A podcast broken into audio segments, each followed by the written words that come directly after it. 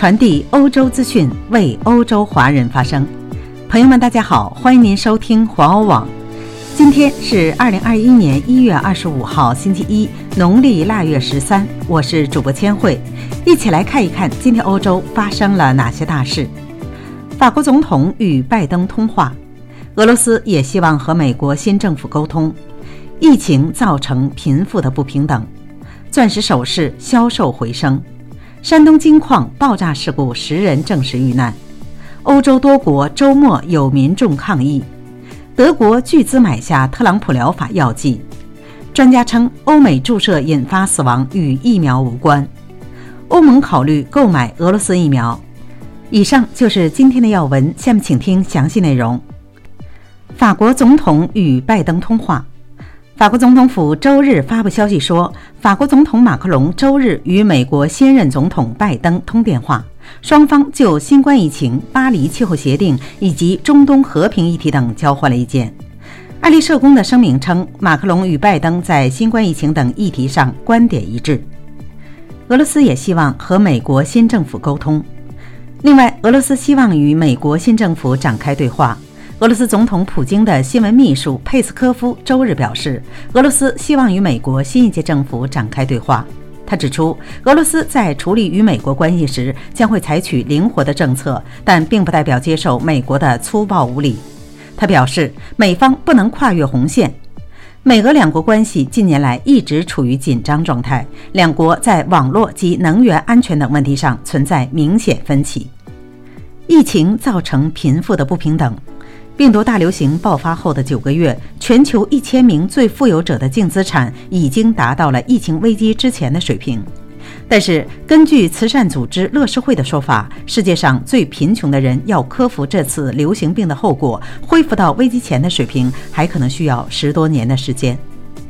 在一份题为《不平等病毒》的报告中指出，新冠病毒几乎在任何国家都加剧了经济的不平等。在最坏的情况下，到二零三零年，贫困现象可能比疫情大流行之前还要严重。全世界有三十三亿人每天的生活费不足五点五美元，增加了五亿多。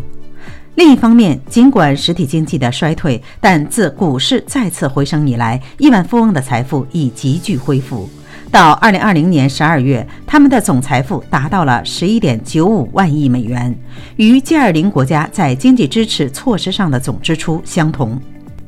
钻石首饰销售回升，经过多年的低迷，钻石贸易正在回升，价格也在上涨。疫情大流行使该行业从家庭购物者中受益，特别是在美国和中国这两个重要的市场上，节日期间销售了许多珠宝。戴比尔斯这个总部在卢森堡的世界上最大的钻石供应商，预计将经历过去三年的最佳时期。问题是，这种情况是否是临时复苏的情况？近年来，钻石业面临着来自豪华旅游业日益激烈的竞争，但是由于这场疫情危机，豪华旅游业几乎陷于停顿。随着新冠疫苗在全球范围内的推广和豪华旅游业的恢复，钻石行业可能会再次面临同样的挑战。在过去五年，带钻石的珠宝首饰销售额每年约为八百亿美元，加工商和经营商已经很难赚钱。山东金矿爆炸事故，十人证实遇难。截至今天下午，山东栖霞金矿爆炸事故，二十二名被困矿工中，十一名生还，十名遇难，一名仍在搜索。据路透社报道，中国山东烟台市市长在该爆炸事故二十五号的新闻发布会上介绍，二十四号先后有十一名被困矿工安全升井，二十四号下午到今天下午，救援人员又找到九名被困矿工，不幸均已遇难。连同二十一号已遇难的一名矿工，十名遇难矿工遗体已全部升井。一月十号，这个金矿发生爆炸事故，井下二十二名工人被困。有关企业事发之后三十小时才上报。欧洲多国周末有民众抗议，随着英国的变种病毒的继续蔓延，世界各国纷纷加强限制措施。周末，荷兰等欧洲国家的民众举行抗议示威，抗议政府的限制措施。荷兰首都阿姆斯特丹及南部大城市埃因霍温已经有全国十多个中小城市周日分别有民众示威，抗议政府应对疫情而实施的封锁措施。由于示威集会没有得到市政当局的批准，示威民众与警方发生冲突。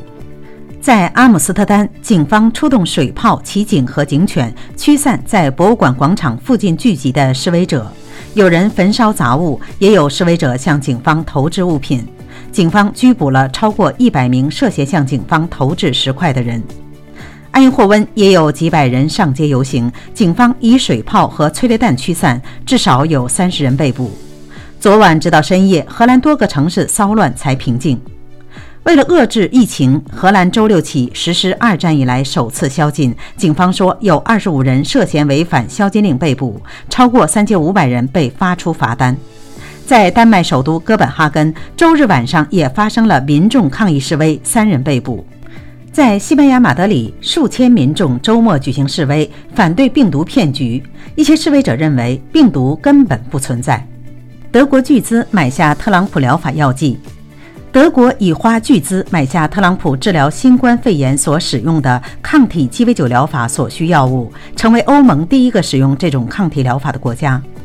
二十四号，德国卫生部长施潘宣布，德国已购买二十万份抗体鸡尾酒疗法所需药物制剂，共花费四亿欧元，算下来每剂价格为两千欧元。虽然施潘没有说是从哪家制药企业购买了这些制剂，但确认就是去年十月为特朗普治疗新冠时所使用的药剂。据介绍，这种名为 REGR-CoV2 的疗法是由两种单克隆抗体构成，旨在阻断新冠病毒感染人体的过程。如今，单克隆抗体被视为防治新冠病毒感染最有希望的选项之一，全球多家科研机构正积极推进相关研究。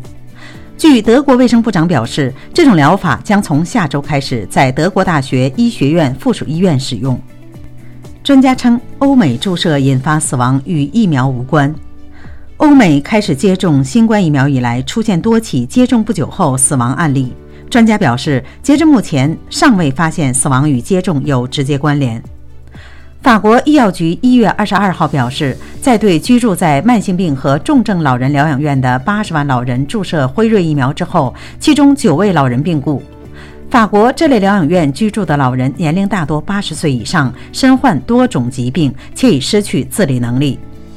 法国医药局表示，经过研究，没有发现老人死亡与注射疫苗之间存在前因后果。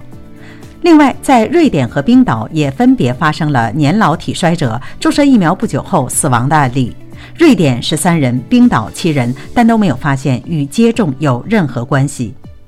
葡萄牙当局月初报告一起一位医务人员接种两天后死亡的事件，但该国司法部长宣布，尸检结果显示死亡与新冠疫苗不存在任何直接关联。